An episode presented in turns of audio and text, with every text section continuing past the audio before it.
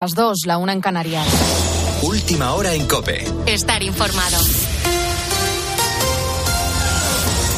Buenas noches. Comenzamos con una última hora. Fernando Gómez Acebo, primo del rey Felipe VI, ha fallecido este viernes a los 49 años de edad. Desde hacía tiempo arrastraba problemas de salud, concretamente respiratorios, que se habían visto agravados en los últimos meses. Y más cosas. La Comisión de Venecia no se pronuncia sobre la constitucionalidad de la ley de amnistía. De hecho, asegura que no es competente para hacerlo. Así consta en un borrador al que ha tenido acceso COPE para debatirlo antes de de su aprobación definitiva dentro de unas semanas. Ese documento deja claro que en todo caso habría que hacerlo mediante una reforma constitucional. ¿Qué dice exactamente el texto, Álvaro García? El texto de entrada no se posiciona en si esta ley puede contribuir a la normalización política, institucional y social en Cataluña, algo que defiende el Gobierno, y agrega una serie de recomendaciones reconoce que el alcance de la ley y el periodo amnistiado podría ser demasiado amplio.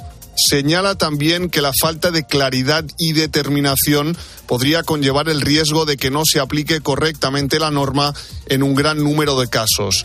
Además, recomienda que se establezca una relación causal más estrecha entre el procés y los actos de malversación y corrupción y avisa de que se podrían eh, beneficiar de esta ley ciudadanos que hayan cometido crímenes ordinarios que no tuvieran nada que ver con las tensiones en Cataluña. Lo que sí dice es que, eso sí, no habría problemas con la separación de poderes siempre y cuando los jueces decidan a qué individuos se aplica la amnistía. Esto llega mientras seguimos conociendo detalles de la trama que lideraba Coldo García, el que fuera mano derecha de José Luis Ábalos. Ahora las miradas se centran en la presidenta del Congreso, Francina Armengol, que avaló la compra de mascarillas por parte del gobierno balear, a sabiendas de que no eran adecuadas para los sanitarios.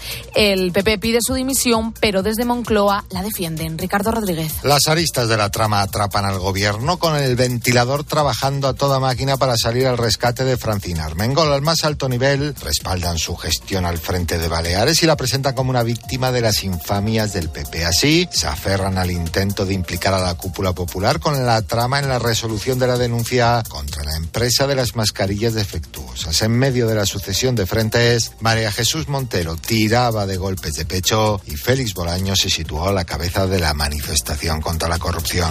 Que riñes para que no te riñas. Es decir, intentas sacudirte tu propia responsabilidad mirando para atrás. El Partido Popular tiene que dar explicaciones. El Partido Socialista ha sido muy contundente, muy contundente. Queremos que se conozca todo y quien tenga que pagar, que lo pague. Así de simple.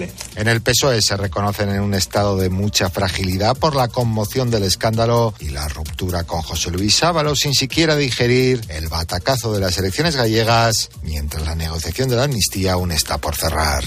Este viernes miles de ciudadanos se han concentrado para despedir al opositor ruso Alexei Navalny en un funeral en el que la policía ha detenido a más de 120 personas. Manuel Ángel Gómez. Miles de ciudadanos rusos han acudido a despedir a Alexei Navalny, se han acercado a la iglesia de Moscú donde se ha celebrado el funeral portando algunos de ellos flores y formando una cola kilométrica.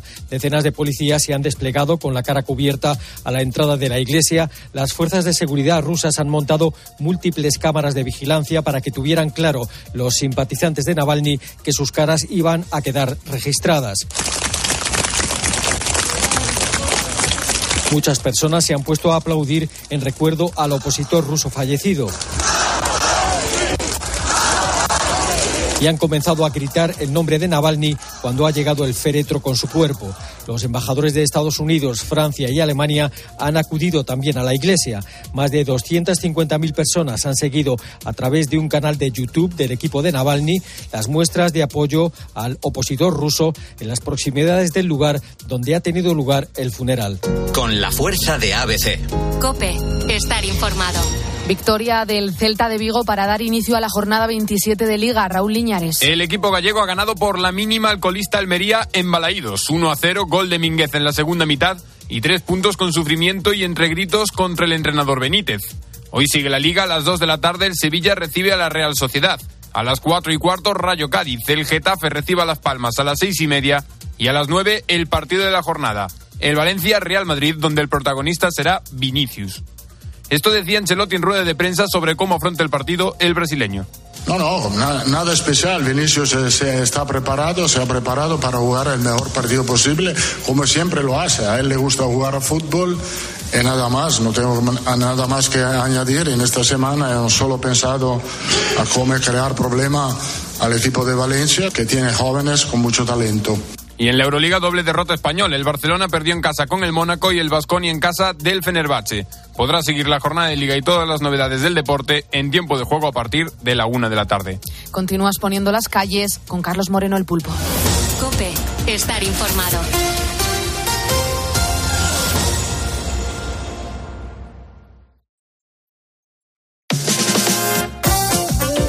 Carlos Moreno el Pulpo. Poniendo las calles. Cope, estar informado. Nosotros seguimos poniendo las calles en esta madrugada, pegados aquí a la radio y haciendo radio contigo. A lo mejor estás intentando dormir, a lo mejor estás trabajando en cualquier circunstancia. Si me estás escuchando es porque eres un ponedor. Mira, llegamos a nuestra sección semanal de tecnología y llegamos además hablando con Juan Diego Polo. Ya sabes que él es ingeniero de telecomunicaciones, también es consultor de tecnología y es el absoluto responsable por el portal de tecnología What's New, un pedazo de portal donde se aprenden un montón de cosas.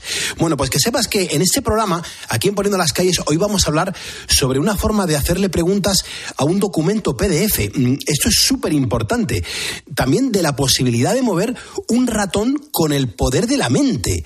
A la vez que vamos a escuchar cómo, vamos a, cómo se está viviendo la creación de influencers de forma digital, sobre Sora y también la revolución de hacer vídeos con textos. Esto es un no parar y la tecnología, esto es algo que nos está moviendo a nivel mundial. Eh, Juan Diego, ¿cómo estás? Muy buenas noches. Hola, buenas noches, Pulpo, ¿qué tal? No dejas de sorprenderme, tío. Es que la tecnología no para. O sea, desde que está la inteligencia artificial con nosotros, cada día es una sorpresa. Pero, ¿cómo, ¿cómo, se puede interactuar con un PDF si es un archivo que por lo general está bastante bloqueado, bastante cerrado y pocas cosas se pueden hacer con él? Me sorprende mucho que ahora nos vayas a convencer a los ponedores de que a día de hoy ya se puede hablar con un archivo PDF. Sí, todo empezó hace algunos meses, cuando empezamos a ver algunas soluciones que nos permitían pues, subir un archivo y realizar preguntas sobre el contenido. ¿Cómo funciona eso internamente?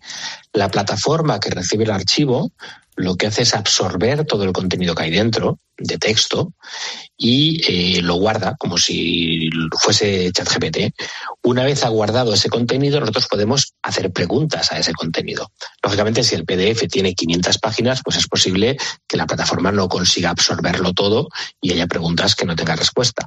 Pero el caso es que hace pocos días la propia Adobe, la empresa Adobe, que es la, responsable por el, por el mundo PDF, ha creado ella misma una solución de inteligencia artificial para realizar esa tarea.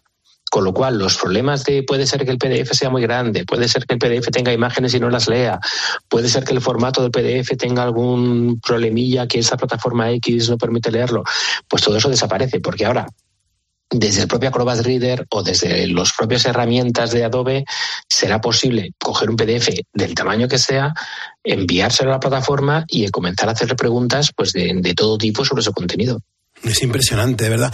Es impresionante como, claro, también la tecnología se pone un poco al servicio de lo que demanda la sociedad y esto es súper importante. ¿Tú crees que ya existían soluciones semejantes a esto que nos acabas de contar o de repente, pumba, se ha puesto encima de la mesa? De hecho, desde que tenemos ChatGPT con nosotros, eh, existe la posibilidad en la versión Plus de subir archivos y de pedirle a ChatGPT que haga una transcripción de lo que hay en ese archivo. Funciona bien con imágenes, por ejemplo. Es decir, subimos una imagen de los apuntes que tenemos en clase y ChatGPT es capaz de reconocer el contenido. Si nosotros tomamos un archivo PDF, lo, exportamos como imágenes y se lo mandamos a ChatGPT, ChatGPT nos permite obtener el contenido y, consecuentemente, nos permite hacer preguntas. Es decir, la idea va rondando y muchas de las herramientas que usamos en el día a día consiguen hacer algo semejante. Pero lo dicho, el hecho de que Acrobat, de que Adobe haya lanzado algo así es realmente sorprendente. Sí, sí, sí, algo increíble. Ahora hay que saltar, tenemos que movernos, eh, más que nada porque resulta que el ratón con lo que manejamos la pantalla de un ordenador y básicamente todo, todo el sistema del ordenador lo, lo hacemos con, con, un PC o con un Mac, pero con un ordenador, una pantalla y un ratón es fundamental. Y, y dicen que ahora ya la mente lo va a poder mover. Estamos hablando de Neuralink. Esto es un auténtico pelotazo. Sí, exacto, porque Elon Musk, que es el dueño de Neuralink, ya había probado algo semejante con el chip que se implanta en el cerebro y lo probó con monos hace algunos años. Y el mono efectivamente conseguía realizar movimientos del ratón, del cursor del ratón, con el poder del pensamiento. Claro, como hace algunas semanas ya se ha implantado ese chip de Neuralink en el primer ser humano, pues ahora poco a poco en, su red Twitter o X, él va diciendo cómo está el avance. Pues el ser humano está bien, que por lo visto es un hombre, el hombre está bien eh, reacciona bien, no tiene ningún tipo de infección. Y hace pocos días dijo, está empezando a conseguir mover el ratón con el poder de su mente. Es decir, se pone delante de un ordenador y con el poder de la mente va moviendo el cursor. Es decir, el chip lo que hace es entender las señales eléctricas del cerebro que quieren indicar que el ratón se mueva hacia arriba, previo a un entrenamiento, por supuesto, y el ratón se mueve sin que él tenga que mover las manos. Esto es un no parar, la tecnología, esto está imparable y esto está ayudando muchísimo a la, a la humanidad. ¿Qué más crees que se va a poder hacer en el futuro? Esto es un no parar. Yo creo que Neuralink, si realmente avanza como debería, puede solucionar muchos problemas de la gente que realmente tiene problemas de movilidad o que, o que no tiene ningún tipo de movilidad. Es decir, una persona que está en, en una silla de ruedas sin poder mover los brazos, sin poder mover las piernas, y que con un chip en el cerebro consiga interactuar con máquinas o, o interactuar incluso con un aparato que tenga al lado para mover la silla o con, o con un ordenador que pueda transmitir o, transformar el texto en voz. Las probabilidades, las posibilidades son, son tremendas, pero claro, vamos muy despacito porque tiene que haber mucha regulación, tiene que haber mucha seguridad de que todo se está haciendo eh, de forma controlada, de forma privada, que el SIG no vaya leyendo por ahí pensamientos en un futuro y enviándolos a a saber a dónde. Pero si se hace bien, las posibilidades son tremendas. Impresionante. Claro, ahora hay que llegar eh, ni más ni menos que a los influencers digitales. Exactamente esto que es lo que es, Juan Diego. Pues son muchos de los influencers que vemos en Instagram y en TikTok, que son pues chicas y chicos guapas, guapísimos, que están pues eh, hablando sobre desde consejos de dietas hasta dispositivos electrónicos. Pero realmente esas personas no existen. Esas personas muchas veces han sido creadas por ordenador. Entonces, esas personas creadas por ordenador, que nosotros pensamos que son alguien, que son influencers, y que después resulta que no lo son, es lo que llamamos o influencers digitales o influencers virtuales. Esto es impresionante, es que a quien se le diga que todo esto es irreal, le hacemos caso y encima genera muchísimo dinero, es para volverse loco. Yo, yo, mi abuelo, porque lleva el pobrecito muchos años en el cementerio de la Almudena, pero te aseguro que si yo a mi abuelo Teo le, le cuento todo esto, me preguntaría, pero bueno, ¿y esta gente puede ganar dinero de esa forma? ¿De esta gente no siendo real funciona realmente? Sí, porque si yo, por ejemplo, eh, creo un, un, avatar virtual, incluso con movimiento, y lo pongo en una red social y de repente tengo un millón de seguidores que le hacen caso a ese avatar, todas las ganancias que se generen por publicidad, por anuncios, por lo que sea, por patrocinios, van para mí. Con lo cual, no solamente ganaría dinero con ese influencer, puedo estar ganando dinero con 10 influencers diferentes, cada uno hablando sobre un tema diferente. Porque encima, con ChatGPT en la mano, podría estar hablando de cocina sin tener ni idea de cocina y encima ser, vamos, extremadamente creíble. Con lo cual el, el mundo de la, de la, velocidad y de lo que estamos viendo, de si es real, de si no es real, de si se está poniendo realmente complicado porque cada vez es más difícil distinguir lo que es real de lo que no lo es. ¿Y todo esto cómo se hace? Eh, ¿cómo, a, quién se le, ¿A quién se le ocurre? ¿Cómo, cómo se ponen a crear este tipo de historias?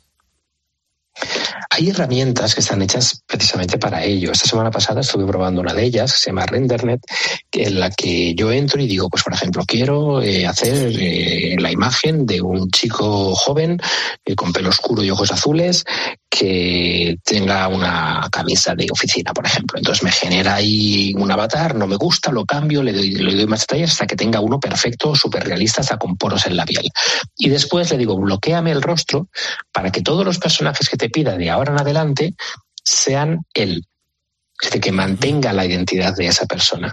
Y efectivamente, una vez hecho eso, si después le digo, pues genera un chico a caballo en una casa de campo, pues es el mismo que hice al principio. Y a partir de ahí pues eh, puedo ir generando vídeos o puedo ir realizando movimientos o incluso especificando la postura del cuerpo de esa persona e ir avanzando y tener pues mil imágenes de la misma persona suficientes para tener una cuenta de Instagram llena de fotos. Eh, Juan Diego, importante, hay que terminar ahora con la, con la joya de los últimos días hablando sobre Sora.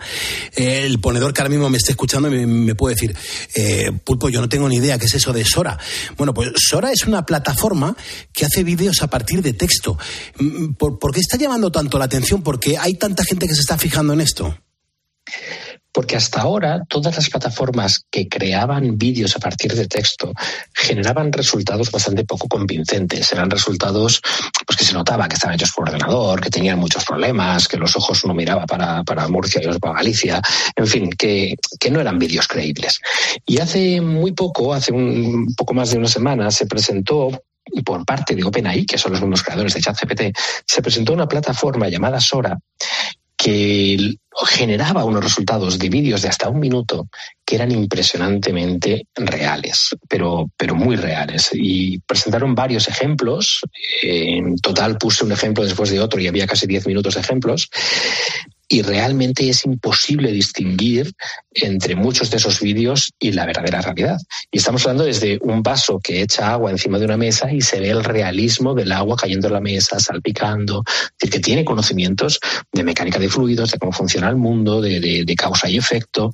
Claro, aún no es una herramienta que esté disponible para todo el mundo, pero lo que mostraron fue realmente sorprendente. Es increíble. Claro, e, eso es de los mismos creadores del chat GPT, porque eso sí que han pegado ahí el aldabonazo. Exacto, porque ellos tienen conocimiento sobre cómo funciona el modelado de ingeniería de, inteligencia artificial. Ellos ya tienen por un lado, ChatGPT para crear texto. Por otro lado, tienen Dolly para crear imágenes. Y ahora tienen Sora para crear vídeos. Y lo peor es que hay, bueno, o lo mejor, depende de cómo se le mire, es que cada vez que alguna empresa lanza una plataforma, yo también he creado una para lanzar vídeos, viene OpenAI y lanza una que es mil veces mejor. Entonces está claro que ellos están liderando el mercado y que todo lo que los demás están intentando hacer para acercarse a ellos, ellos ya están trabajando en una solución que es mil veces mejor. Con lo cual, y eso solamente en un año y poco que llevamos con, con OpenAI saliendo en todas las portadas de los periódicos. Es decir, vamos a ver cómo será eso dentro de tres o cuatro años.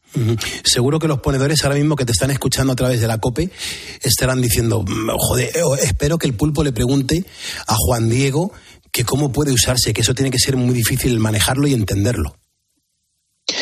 Sola de momento es una demostración. Entonces, de momento no hay ninguna plataforma pública que yo pueda entrar para crear mis vídeos. Solamente han dicho, mirad lo que hemos hecho, eh, que sepáis que esto existe y que se puede hacer.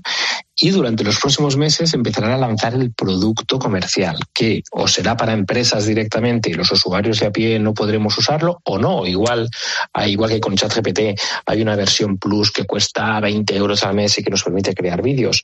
Aún no sabemos cuál va a ser el modelo de negocio. Lo que está claro es que crear vídeos va a requerir una cantidad de procesamiento de máquina extremadamente grande, por lo cual barato, barato no va a ser. Pero no sabemos tampoco si estamos hablando de mil euros al mes o si estamos hablando de solamente para investigadores, que de momento yo sé que hay algunos investigadores que sí que tienen acceso a la plataforma, pero solamente para hacer pruebas, pero bueno, cuando salga el modelo, desde luego aquí en Poniendo las Calles lo comentaremos. Qué bueno. ¿Y, tú crees que algo así mm, puede amenazar a los puestos de trabajo, a la gente que está trabajando? O, incluso podrías decirnos si sería capaz este tipo de cosas, este tipo de tecnología, de aplicaciones, mm, de crear puestos de trabajo? Porque eso es importante.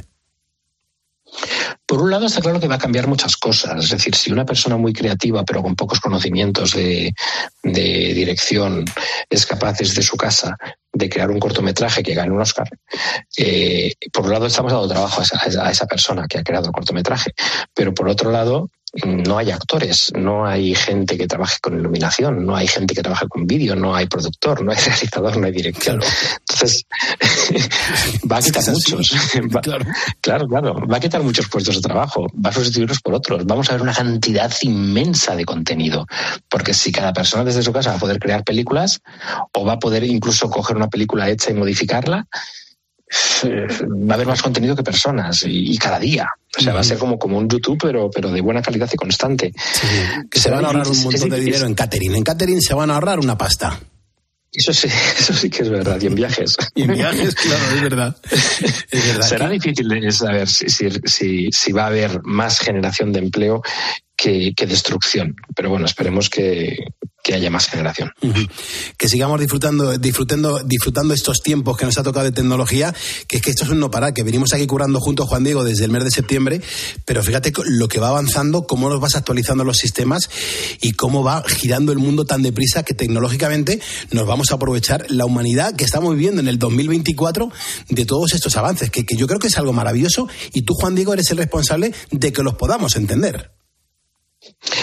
Sí, de hecho yo que, trabajo con el tema, a veces me da vértigo, yo a veces me quedo pensando, digo, la gente que no trabaja con el tema, pues debe de estar como flotando, ¿no? pero, pero sí, realmente todo está yendo a una velocidad que es, es impresionante. Te entiendo perfectamente. Juan Diego Polo, ingeniero de telecomunicaciones, consultor de tecnología y el máximo responsable por el, el portal de tecnología que te recomiendo que visites, que bucees, que, que, que te inmiscuyas en las cosas que nos cuenta ese portal. Se llama What's New. Eh, es súper interesante. Juan Diego, gracias por una noche más. Un abrazo. Un abrazo. Seguimos en COPE, seguimos poniendo calles, calles, calles. Escuchas Poniendo las calles. Con Carlos Moreno, El Pulpo. COPE, estar informado. Vamos a ver Paloma qué nos cuenta, porque ella ha sido una valiente. Ha dicho, oye, yo quiero participar en el programa, pero yo quiero hablar. Yo quiero, quiero entrar en directo por teléfono. Paloma, ¿cómo estás? Muy buenos días. Buenos días, el ¿Qué pulpo. Pues tal? aquí estoy, hijo. ¿Qué, qué haces despierta? Pues, pues bueno, yo, yo estoy despierta porque he trabajado en residencia geriátrica y pedía casi siempre los fines de semana por la noche. ¿Por qué? Porque mi marido así estaba en casa y, y me cuidaba a mis niños, a mis dos hijos. Ujú, ujú. Muy bien, muy bien. Claro. Y, Y, tuve una temporada, una temporada, que Claro. se quiso venir con, con nosotros mi suegra, de nueve hijos. de nueve tenía. hijos. Ujú. Y y con tu Pero tenía experiencia, un mala uva. con, con y tu yo- experiencia, yo, me Paloma, reía de ella y le hacía tonterías. Y decía yo me quiero ir con Paloma, me quiero ir con Paloma y así. Entonces para que para que los niños no estuvieran solos. Y, y mi suegra, pues mi marido estaba con ellos. Claro, claro. y por eso yo mm, no duermo, no duermo nada. Fíjate, pues ya han pasado Y años. ¿eh? Tendrías que haber recuperado la, la, la consci- la conciencia en el sentido de poder meterte en la cama y, y descansar. Pues no hombre descansaba algo, pero es que luego, bueno, mi marido ha estado seis años con cáncer, entonces me quité de trabajar Sí, para atenderle. Mm, claro. entonces no dormía. Él con su radio y yo la mía, bueno. porque estuvo ahí en, en Tres Cantos, en una residencia que es muy grande el último año. Y yo, pues, él con su radio y yo con la mía, y la televisión allí puesta, porque teníamos, era como especie de un apartamento. Y entonces yo ya he ido perdiendo, perdiendo el sueño, la verdad. Mi madre dormía muy poco, mi hermana duerme poco y mis hijos duermen poco Ah. también.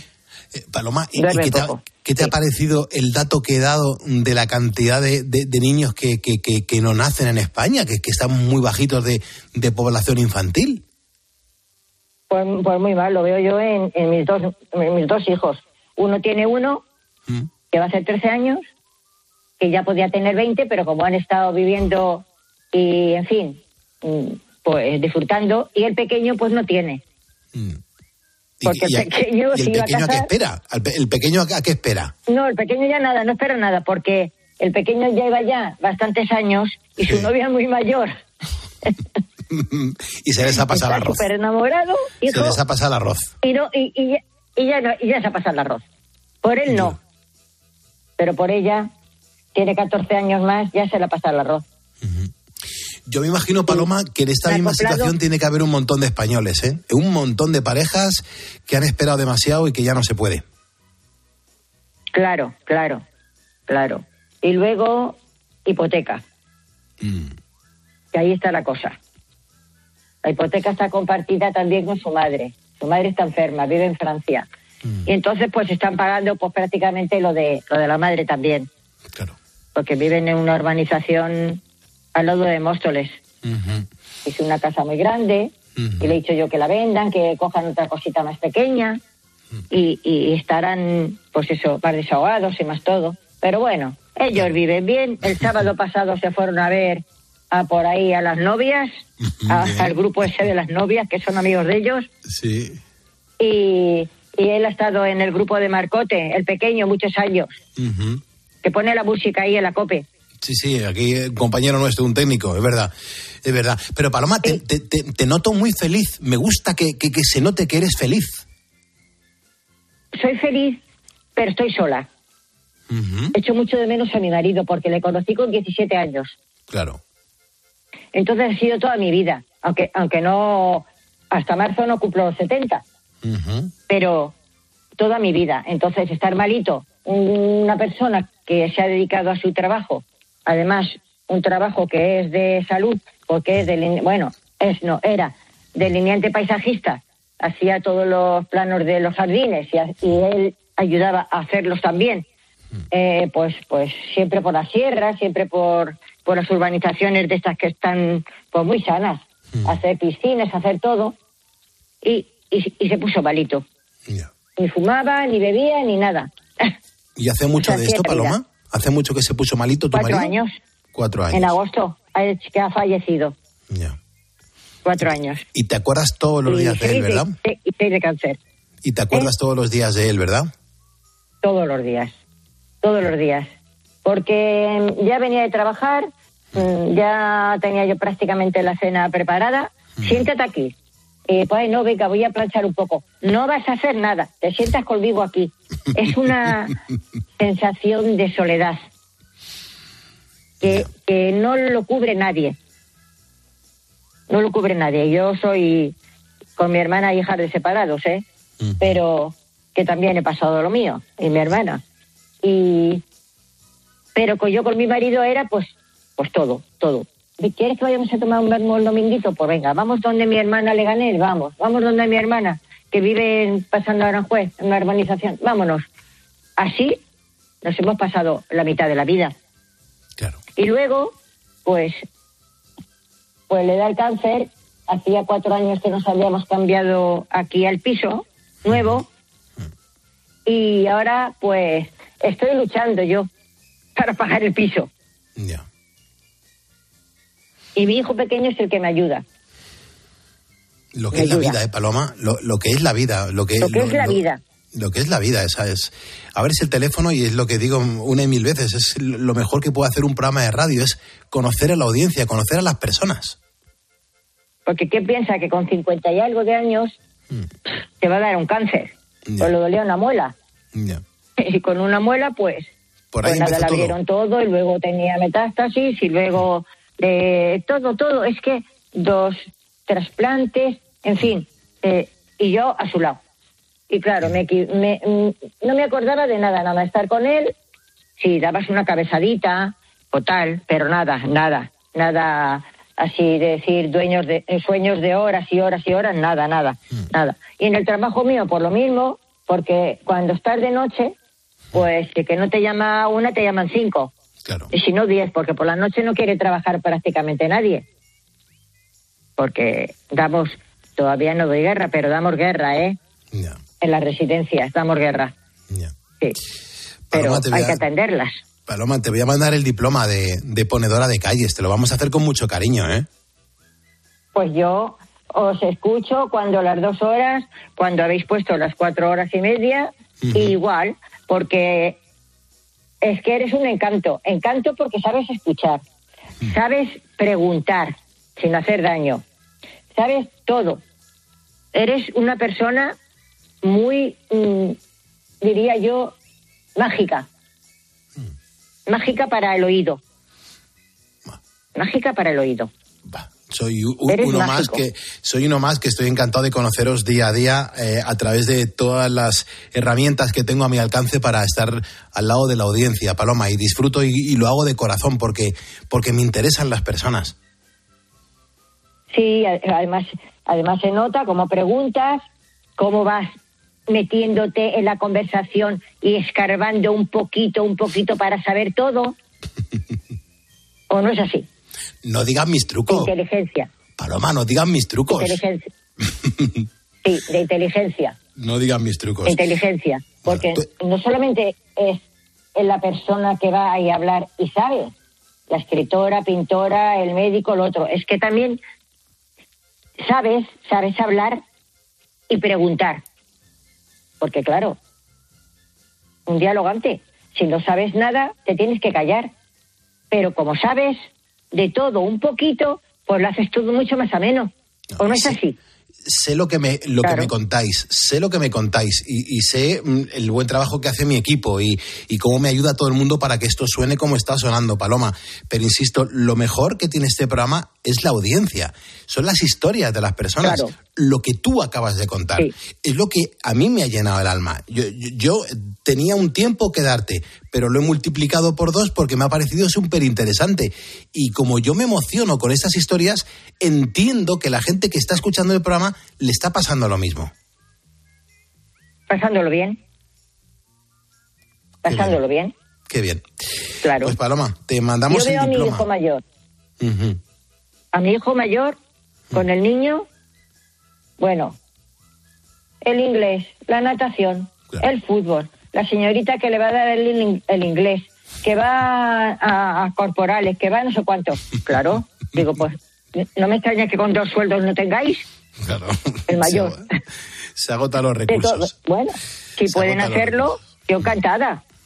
Pero bueno, eh, lleva ya en el fútbol ocho años o nueve, así que que hagan lo que quieran. Si disfrutan, pues eso que se van a llevar por delante. Di que, sí, di que sí, Paloma. Sí te mando no. un abrazo muy fuerte y te mandamos el diploma. Cuídate mucho, ¿vale, cielo?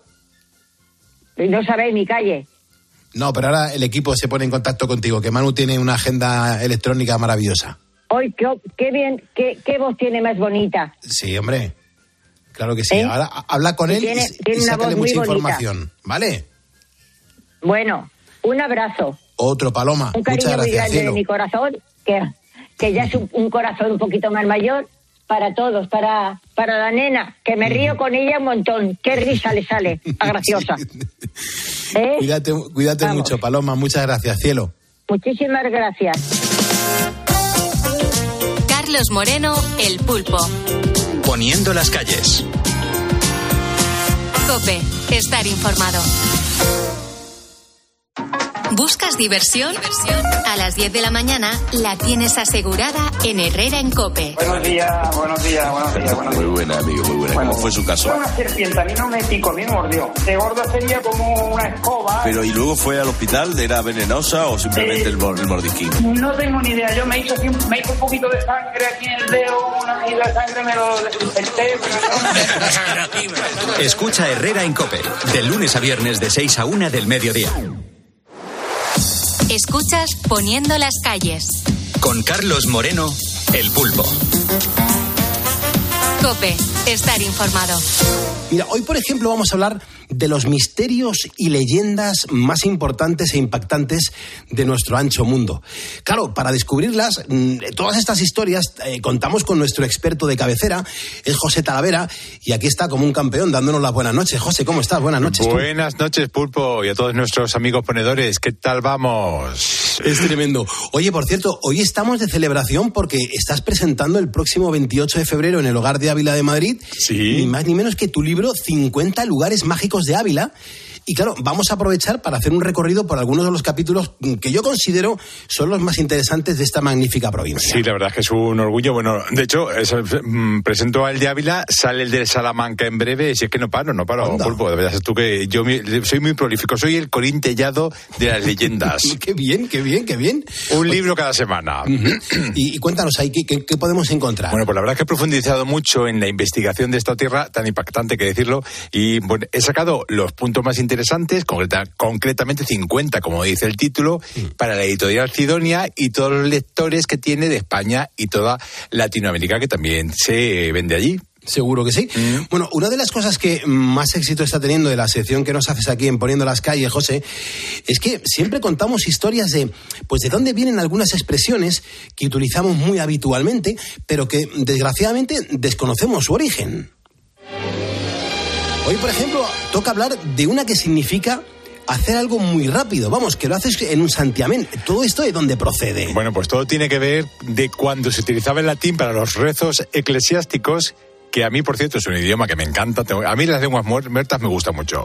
Bueno, pues cuando te santiguabas, decías in nomine patris et fili et spiritus santi. Amén. Bueno, como este acto solía marcar el final de un conjunto de oraciones o el de una ceremonia concreta, pues aquellos, eh, algunos que querían acabar rápido y terminaban pues a la velocidad del rayo. Es como si cogieran carrerilla para salir zumbando, por lo que pronunciando todo tan deprisa que al final se oía Santiamén.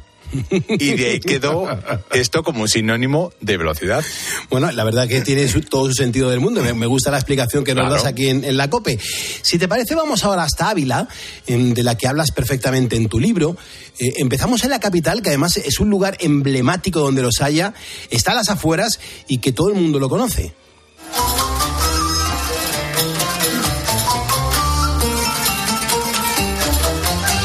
Estamos hablando de un mítico lugar, Los Cuatro Postes, que tiene distintas leyendas a su alrededor. Sí, la verdad es que Pulpo, mira, saliendo de la ciudad, cruzando al otro lado del río Adaja, del puente, eh, llegamos hasta el humilladero de Los Cuatro Postes. Mira, la panorámica de la ciudad, la verdad es que es espectacular, sin ninguna duda. Si habéis ido allí, eh, yo os lo recomiendo si no lo conocéis, porque es maravilloso. Y desde allí se puede observar la que se llamó el poeta Alba Alner Pérez como la Jerusalén de Castilla por su estructura cabalística, según decía él, o el castillo interior que decía Santa Teresa. Bueno, pues dos leyendas cuentan sobre el porqué de la existencia de este paraje llamado Los Cuatro Postes, Pulpo. ¿Quieres que te cuente la primera? Sí, por favor, además por orden, porque seguro que hay cosas interesantes que conocer. Bueno, pues vamos al año 1157. Eh, los pobladores de la ciudad habían decidido agradecer el fin de una epidemia de peste que había asolado Ávila y la tierra circundante, pues realizando una romería hacia la ermita de San Leonardo. Bueno, todos quisieron acudir, ya que la mayoría pues habían sufrido más o menos pues los embates de la enfermedad y querían expresar su dicha por continuar con vida. Ávila quedó prácticamente desierta. Fíjate tú en ese tiempo. Qué barbaridad. Bueno, esto a mí me suena que, que, la ciudad tuvo que quedar algo desprotegida y que algo terrible pasaría, ¿no? Sí, sí, porque claro, los musulmanes estamos en tiempo de conquista y reconquista, ¿no? Eh, siempre estaban acechando desde sus posiciones del sur, aprovecharon para saltarle y robar todo aquello de valor y después, pues se fueron con el botín. bueno, ¿Qué te parece? Me parece increíble. ¿Ves? ¿Y, qué fue lo que decidieron hacer los abulenses en este caso? Bueno, pues al enterarse de ocurrido, los regidores Nuño Rabia y Gómez Acedo eh, pues reunieron muchos hombres para iniciar la persecución de los saqueadores, dividiéndose en dos partidas a los mismos para intentar cercarlos. Bueno, una bajo el mando de los regidores y otra pues que iba por libre. La sorpresa fue que la tropa que no estaba bajo su mando retrocedió hacia Ávila, se encerraron tras las murallas, mm. así que los regidores, tras coger a los ladrones y recuperar lo saqueado, regresan a la ciudad y van y se encuentran con las puertas de la muralla completamente cerradas y con los traidores ejerciendo de alcaides, nada menos, fíjate. Claro, estos exigieron parte de lo incautado para liberar la ciudad ni más ni menos. Joder, pero qué traidores, ¿no? Sí, sí, sí. ¿Qué, hicieron entonces los regidores? Bueno, pues le dijeron de todo, evidentemente, no le hicieron ni caso. La intercesión real no se hizo esperar y fue el propio rey Sancho III de Castilla el que acudió a mediar, entró en Ávila y consiguió echar a estos miserables de la misma, ¿no? Bueno, decretó para ellos que siempre vivieran extramuros sin ningún privilegio y este se supone que fue el origen de los arrabales medievales y de la parte que está fuera de la ciudad, más allá de los muros de, la, de Ávila. Bueno, pues las autoridades municipales decidieron que la romería originaria se repitiese cada año y se construyó este monumento de los cuatro postes para que estos acontecimientos quedaran para siempre en la memoria colectiva. Yo es que alucino con todo este tipo de historias que nos cuentas aquí en la cadena COPE. Me, parece estupendo el final, lo, tengo que reconocer. Preguntas que me hago, ¿cuál es la otra leyenda que le otorga pues ese estatus a los cuatro postes? Bueno, pues yo tengo que hablarte de una persona que me encanta a mí, eh, Teresa de Jesús, me parece un Em, tuvo que ser un ídolo, de masas en su tiempo. ¿eh? Bueno, pues hablamos de cuando era niña y estaba con su hermano Rodrigo, decidieron huir de casa a tierra de moros para evangelizarlos sin importarles morir en intento y convertirlos así en mártires. De hecho, es un hecho verídico que ella ha contado eh, en su libro de la vida, ¿no? Bueno, pues parece ser que este fue el lugar donde su tío los interceptó y les hizo volver a casa con una buena reprimenda, hay que decirlo. Bueno, pues Pulpo, años después, cuando Teresa fue invitada, entre comillas, digamos, a irse de la ciudad por sus divergencias a la hora de entender la expresión de la religiosidad, paró en su marcha allí mismo y mirando hacia Ávila mientras se quitaba las sandalias y las sacudía, ¿sabes lo que dijo? Ni idea. De Ávila, ni el polvo. Dijo, Ni Ávila ni el polvo, ¿y eso? se supone porque no quería saber nada de los abulenses, ¿no? Y de Ávila ni nada, porque le habían tratado fatal. Yo, yo. Lo que pasa es que al final ya pues se reconcilió con su patria chica, hay que decirlo. Bueno, tengo que reconocer que estas historias que nos cuentas aquí en Cope eh, me encantan, son mezcla de leyenda y míticos protagonistas, son, son maravillosas, pero ahora toca irnos con otra que da bastante miedo. Lo digo más que nada porque en tu libro estás contando el caso de la extraña mujer del Herradón de Pinares, que da bastante yuyu. A esta hora de la madrugada en la cadena Cope nos vas a hacer pasar un poquito de miedo. Sí, sí, hombre, es lo que toca y siempre sabes que nos gusta hacerlo, ¿no? Bueno, te voy a poner en situación.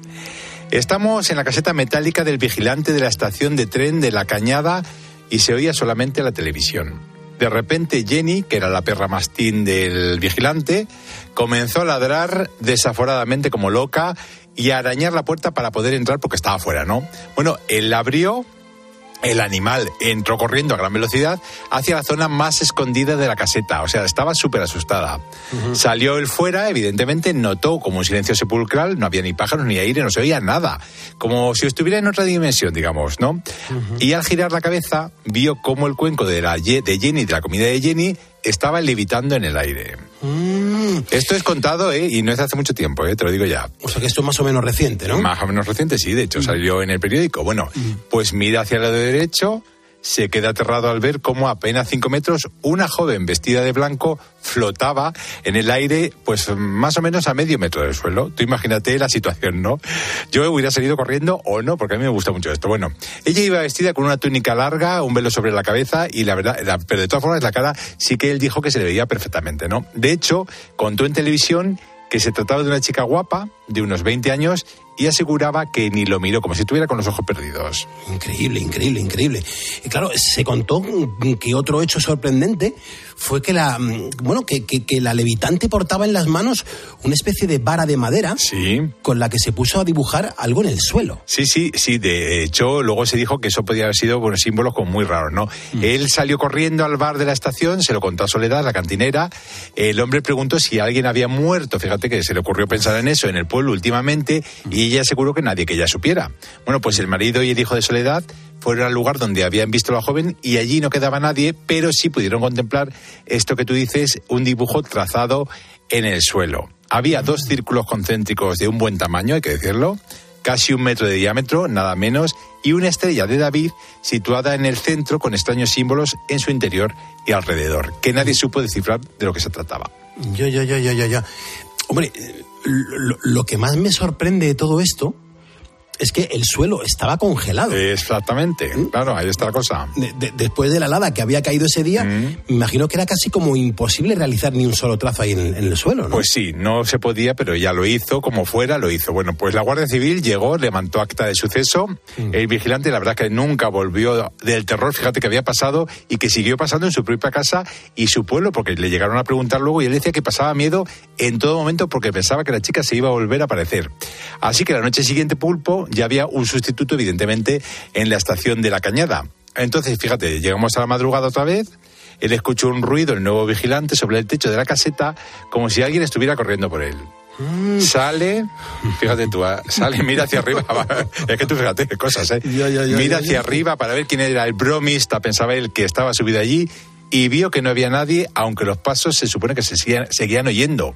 Bueno, pues después de todo esto y de investigar un poco, se supo que el mismo día que el vigilante primero había visto a la joven levitando, había sido enterrada en San Bartolomé de Pinares, que está muy próximo, a una joven llamada Soledad, que había muerto de cáncer a los 24 años. Bueno, pues la descripción, mm, según se dijo, no, no dejaba lugar a dudas. Era guapa, morena, casi idéntica a la aparición que había tenido el vigilante. Y la joven había estado en tratamiento en Madrid, ahí viene lo sorprendente, y siempre bajaba del tren en la estación de la Cañada, la estación de la aparición, para luego ir a San Bartolomé en el coche de un familiar. Fua, y a- escucha, que a todo esto le tienes que añadir que un pastor aseguraba haber visto la misma aparición en otra ocasión. es que esto tiene una historia esa, tremenda. Esa ¿eh? es otra, pero si es que todo eso lo han contado en televisión, ¿eh? Y algunos vecinos de la Cañada y pueblos cercanos interpretaron la aparición de la joven de blanco como la profecía del regreso que había prometido la Virgen de Barbedillo, Barbellido al cabo de 100 años, o también la Virgen de la Antigua, que es la del Herradón de Pinares. Es impresionante todo esto, es impresionante. Eso es un suceso muy extraño. Sí. Pero José, tenemos que seguir adelante con tu libro 50 lugares mágicos de Ávila.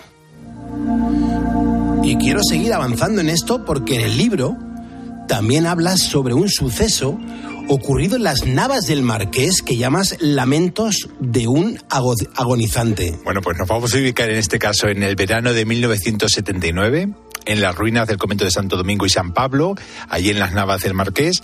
Bueno, pues por aquellos años se encontraba en estado ruinoso, hay que decirlo, ahora está bien, no más o menos se puede visitar, después de que en la guerra de, de la independencia José Bonaparte ordenara echar a los frailes y luego fuera saqueado por tropas francesas en el año 1814. Es entonces ya cuando... Y luego aparte de eso, los religiosos sí que regresaron tras el conflicto ese mismo año, pero lo tuvieron que abandonar por fin en 1837 debido a la nefasta desamortización de Mendizábal, que yo siempre hablo fatal de ella por- porque fue fatal para el patrimonio español, ¿no? Bueno, pues el convento acabó abandonándose a su suerte, sufrió continuos saqueos que, que lo acabaron de arruinar completamente, como estuvo durante un tiempo. Bueno, pues ese verano se comenzaron a escuchar unos sonidos extraños que parecían provenir del interior de las paredes, fíjate, pulpo. Bueno, no se conocía su procedencia, pero sí se creía que se trataban como de sollozos o lamentos de una persona que estuviera como agonizando. Por eso digo yo esto del agonizante, ¿no? Como si estuviera a las puertas de la muerte. Y lo que sí se sabía con certeza, hay que decir, y así se había comprobado, fíjate, era que siempre se oían a partir de la medianoche. Qué curioso, o sea, siempre a la misma hora, más o menos. Es tremendo, tremendo. Bueno, pues cundió tanto el pánico, pulpo, entre los vecinos de la zona, que el hecho llegó a los medios de comunicación de la época que se hicieron eco de inmediato de la noticia. Hombre, eh, yo recuerdo que haber leído algo de esto, que, eh, Sí. que nos contaban que, que se formó tal revuelo. Mm, sería a finales de los, de los 70 aproximadamente, en el siglo XX estamos hablando, que incluso el gran Félix Rodríguez de la Fuente llegó a opinar sobre todo esto. ¿eh? Fíjate si opinó, fíjate, mira, qué, qué- qué chulo, eh, Félix Rodríguez de la Fuente, ¿te acuerdas? Bueno, sí, perfectamente. Bueno, pues la teoría que aportó Félix dejó sorprendidos a todos, fíjate, ya que aseguró, eso en televisión, ¿eh? que esos ruidos debían ser los susurros de una lechuza nocturna que se hubiera cobijado por entre los recovecos de las ruinas del convento durante el verano. Bueno, pues hay que decir que investigaciones posteriores aseguraron que ningún ave era capaz de estar todo el día sin hacer ni un solo ruido y sin ser visto, por supuesto, y que esperara hasta la medianoche para comenzar con los susurros. La verdad que eh, se, se supone que no, porque no va a estar ahí callado durmiendo durante la noche, durante el día, ¿no? Y además que era un sonido muy potente que no correspondía con el de un rapaz de estas características, como decía Félix Rodríguez de la Fuente. Bueno, algún- en algún momento sí que se llegó a hablar también de que durante los saqueos a convento, pues habían llegado a profanar las tumbas de Pedro Dávila y su esposa, que estaban allí, y las de los mismos frailes, y que los ruidos, pues se supone que eran las almas de los difuntos, que de lo que se habló en su momento, claro. A saber qué es lo que sucedió y, y de qué manera, ¿no? Así que desde Poniendo las calles, yo quiero públicamente felicitarte por tu presentación del miércoles 28 en el Hogar de Ávila en Madrid a las 7 de la tarde. ahí estamos. Que tengan mucha suerte y sobre todo que qué bonito que se rindan tributos y homenajes a esas grandes ciudades de leyenda en nuestra España, ¿eh? Nos encanta, yo a mí me encanta. Ya, sabes, ya te digo que yo lo que puedo hacer, y digamos que ahora estoy con Castilla y León metido de profundamente, y vamos, que me lo voy a hacer entero, te lo digo ya. Desde luego que sí. Bueno, ahora toca conocer eh, en un minuto y poco mm, algunos de los misterios que son los más impactantes de la humanidad. Porque hoy, por ejemplo, vamos a recordar uno mm, sin solución, no ha habido solución, no se le ha encontrado. Realmente, José, ahí cómo desapareció la colonia de Roanoke. Pues mira, eh, estamos en 1585. Hay un grupo de co- colonos ingleses que fundó la, en la actual Virginia Occidental la colonia de Roanoke, que llegó a tener, fíjate, una población de más de un centenar de personas. Esto es uno de los grandes misterios de la humanidad. ¿eh? Dos años después, otros marinos llegaron a la colonia, pero fíjate que no quedaba ni rastro de ella, pero solo dos años después. No había indicios de lucha ni de incendio, y eh, daba la impresión de que todo había sido desmantelado y había como retirado de manera sistemática. Mm, Y nos preguntamos, ¿qué pasó en Roanoke? Bueno, pues muchas han sido las hipótesis que han intentado explicar su desaparición. Dicen que tal vez fueron asesinados o secuestrados por nativos de la zona, que entonces había muchos. Puede que intentaran regresar a Inglaterra por su cuenta y se perdieran en alta mar. O que a falta de provisiones pues se marcharan tierra adentro y se mezclaran, quién lo sabe, con alguna tribu que les acogiera. Y de hecho, fíjate Pulpo, a finales del siglo XVIII se hablaba de la existencia de una tribu de indios que hablaba un inglés muy fluido y profesaban la religión cristiana. Fíjate qué cosa más sorprendente. ¿eh? Bueno, pues con esta sospecha en mente, la verdad es que en el 2007 se empezó a trabajar en la recolección de muestras de ADN de las familias de la zona para estudiar posibles parentescos con aquellos primeros colonos. Bueno, en cualquier caso, actualmente la investigación en Roanoke eh, está centrada en la búsqueda de, de restos arqueológicos. Vaya, y se han encontrado muchísimas cosas. Mira, se han encontrado piezas arqueológicas de lo más variadas. Un anillo de oro de 10 quilates con un león grabado. Un pequeño trozo de pizarra que posiblemente fuera usado como tabla de escritura. Un gran lingote de cobre o una larga barra de hierro que evidentemente mm, pertenecería a la colonia Roanoke. Pero la verdad es que ninguna pista de lo que pudo suceder a la primera colonia inglesa en el nuevo continente.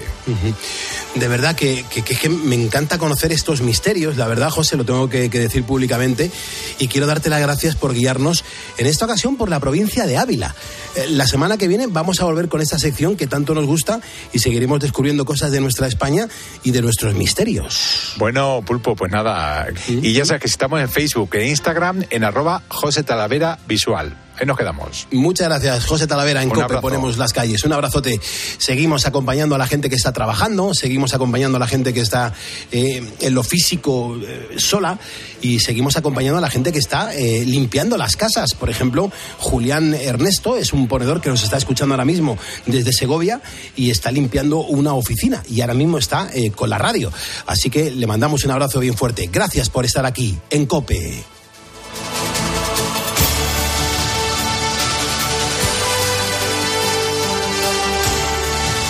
Escuchas Poniendo las calles. Con Carlos Moreno, el pulpo. Cope, estar informado. Es el momento de presentarte a esta hora en la cadena COPE a José Luis García Serrano. Y dirás, Pulpo, mm, José Luis García Serrano, eh, el caso es que me suena, pero mm, este hombre no es más conocido como J. 15 segundos. Va, va, va, va. Un pelín más. Venga, vamos. Claro, mm, ya sabes que nos encanta contarte historias de superación. Eh, su- historias como la de nuestro protagonista que perdió la visión completa a los 28 años, pero eso no le ha impedido practicar su deporte favorito, el triatlón. Resulta que en 2020 participó en los Juegos Paralímpicos de Tokio, quedó séptimo y ahora busca su primera medalla en los Juegos de París para este año. La verdad es que es increíble lo que ha conseguido. Con siete años a Jota le diagnosticaron uveitis, una inflamación ocular que provoca dolor y visión borrosa.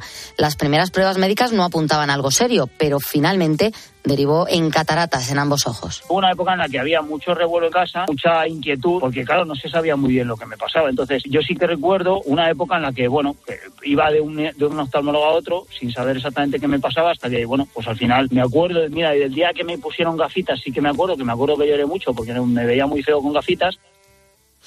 Claro, eh, es que ya sabes cómo son los niños y ese primer día en el que apareces en el colegio con gafas, pues eh, hay que reconocer que no se olvida. Claro, ahí J mm, tuvo que esperar hasta los 14 años para operarse. La intervención fue un éxito, recuperó la vista, pero a los 23 mm, la inflamación volvió a aparecer en el ojo izquierdo. Y el resultado fue la pérdida total de la visión. A los 28 años se repitió el proceso en el otro ojo. Una faena, eh, perdí la vista, un momento de, momentos de mucha rabia, eh, de lágrimas, de mucha incertidumbre porque no sabía lo que hacer con mi vida, ni yo, ni, mi entorno, ni mi familia, ni mis amigos, ni mis hermanos. Eh, y bueno, poco a poco, pues gracias a, tener una familia y unos amigos maravillosos y con un entorno brutal, poco a poco fui probando cosas hasta, hasta llegar aquí, hasta llegar a, a intentar clasificar a, a mis segundos Juegos Paralímpicos. Yo imagino su impotencia, sin vista, sin saber qué hacer con su vida. Parece una paradoja, pero J, antes de quedarse ciego, estudiaba óptica y optometría. En una de sus clases, la profesora explicó exactamente lo que él tenía, los síntomas y, sobre todo, cómo era una enfermedad irreversible, crónica. Esto le dejó tocado, era consciente de que en algún momento iba a perder la vista. Dijo algo que es un término común dentro del mundo de, la oftalmología, que es un ojo cúbico, ¿no? Y las características de un ojo cúbico pues, pues son muy concretas y casualmente, pues yo en ese momento mi ojo era un ojo cúbico y terminaba la clase diciendo que un ojo cúbico termina en el cubo de la basura. Entonces, bueno, pues eh, evidentemente pues fue otro palo importante en mi vida Claro, fue entonces cuando el deporte le devolvió la esperanza. La esperanza es algo maravilloso. Siempre había soñado con practicar el triatlón y 2013 fue el año de su debut. Era la primera persona ciega en competir en, en esta prueba. Lo hizo en el embalse de su pueblo, Buitrago de Lozoya, donde tantas veces había soñado con llegar a esa meta empiezan a pasarme cosas maravillosas haciendo triatlón, entre ellas eh, entrar en el Club Deportivo Cosport, que fue mi primer club de triatlón, conocer a un montón de gente maravillosa, mi primer guía de triatlón, Fran Nieva, la primera persona que corrió conmigo antes de, todo esto, Mario Vicente, un gran amigo mío, y justo ahí, en esa época, es cuando coincido con, con Diego Mentría, y no solo eso, siguió trabajando y entrenando cada día hasta que en 2020 participó en sus primeros Juegos Paralímpicos. Quedó séptimo, pero a Jota le cambió la vida el mes de diciembre de 2022 cuando empezó a entrenar con un guía muy especial, Diego Mentrida. Ellos son el J Blaine Team en bici salimos en, un tándem juntos siempre, corriendo vamos atados y bueno, nadando es verdad que Jota en piscina eh, sí que domina para nadar él solo, pero luego en aguas abiertas nadamos también atados. Entonces al final ya no solo los propios entrenamientos para alcanzar tu máximo rendimiento, sino ser capaz de entrenar todo lo que es la, coordinación entre los dos y las habilidades que luego tenemos que demostrar en carrera Ahora están preparando su participación en los segundos Juegos Paralímpicos, la cita es en París y allí esperan conseguir su primera medalla. Pero claro, todavía les queda un largo camino. Quedan en un mes viajamos a Australia, a la Serie Mundial de Davenport, que está concretamente en la isla de Tasmania. Iremos a Yokohama, en Japón, a mediados de mayo. Finales de mayo se confirma que hay una Copa del Mundo en Vigo, aquí en casa. En... Y luego, bueno, si todo va bien ya de cara a los Juegos, eh, iremos a finales de, junio a, a Montreal, a Canadá. Para Diego, ser el guía de Jota es uno de los mayores retos deportivos de su carrera. Él disfruta y vive esta experiencia a través de los ojos de Diego. Yo creo que es, algo que me está aportando muchísimo a, nivel personal. Siempre me ha gustado mucho competir y poder intentar tener un objetivo como son los Juegos Paralímpicos de, París 2024 y estar día a día centrados en, ese objetivo es, algo que me, motiva mucho. Hay que intentar eh, disfrutar el camino y aprovecharlo. Luego ya veremos si estamos en París o no o cómo quedamos allí en París, pero sobre todo eh, que el camino merezca la pena. J es un ejemplo de superación. Mm, nuestro deportista tiene un consejo para quienes se tienen que enfrentar a los contratiempos de la vida. Intentarlo una y otra vez. Ah, y también hay que dejarse ayudar, por cierto. Se trata de probar, de analizar, conociéndote a ti mismo en una circunstancia adversa como puede ser una enfermedad, como puede ser una ceguera, como puede ser cualquier otro tipo de, circunstancia adversa que se presenta en la vida, e ir avanzando poco a poco, dar pequeños pasos. Eso sumado siempre a dejarse ayudar de la gente que, que tienes cerca, que es muy importante y que a veces nos cuesta mucho, ¿no? Bueno, pues esta es la historia de José Luis García Serrano, J, un deportista de élite, a pesar de su ceguera, es campeón de España y Europa en duatlón y triatlón, es un luchador al que le costó aceptar que la pérdida de la visión de ambos ojos no le impediría ser feliz. Testigo de ello es su club de fans, formado por su mujer Gloria y sus hijos Roque, de dos años, y Lucas, de uno.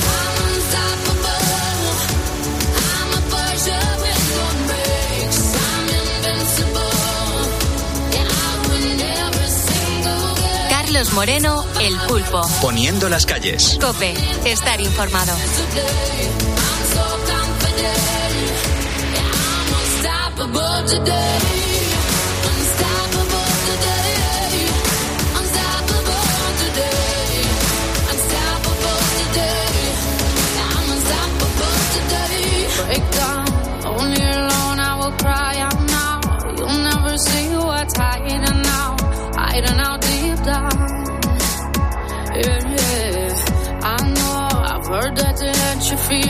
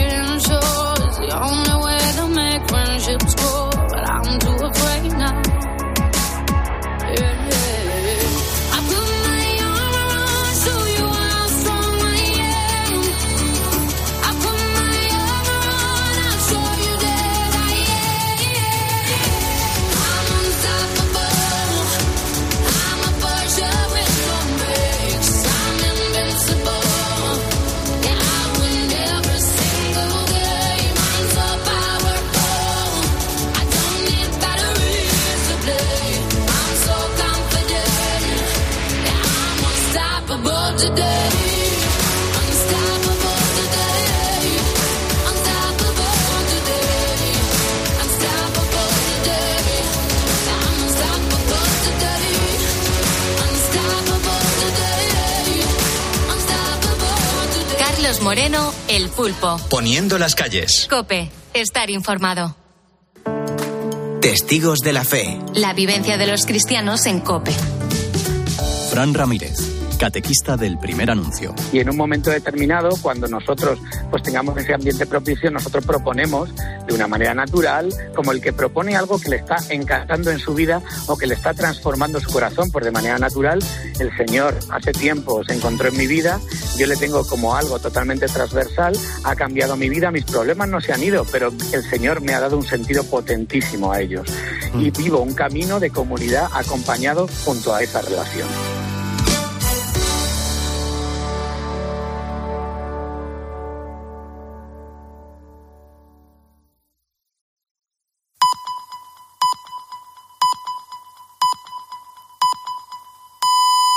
Las tres, las dos en Canarias.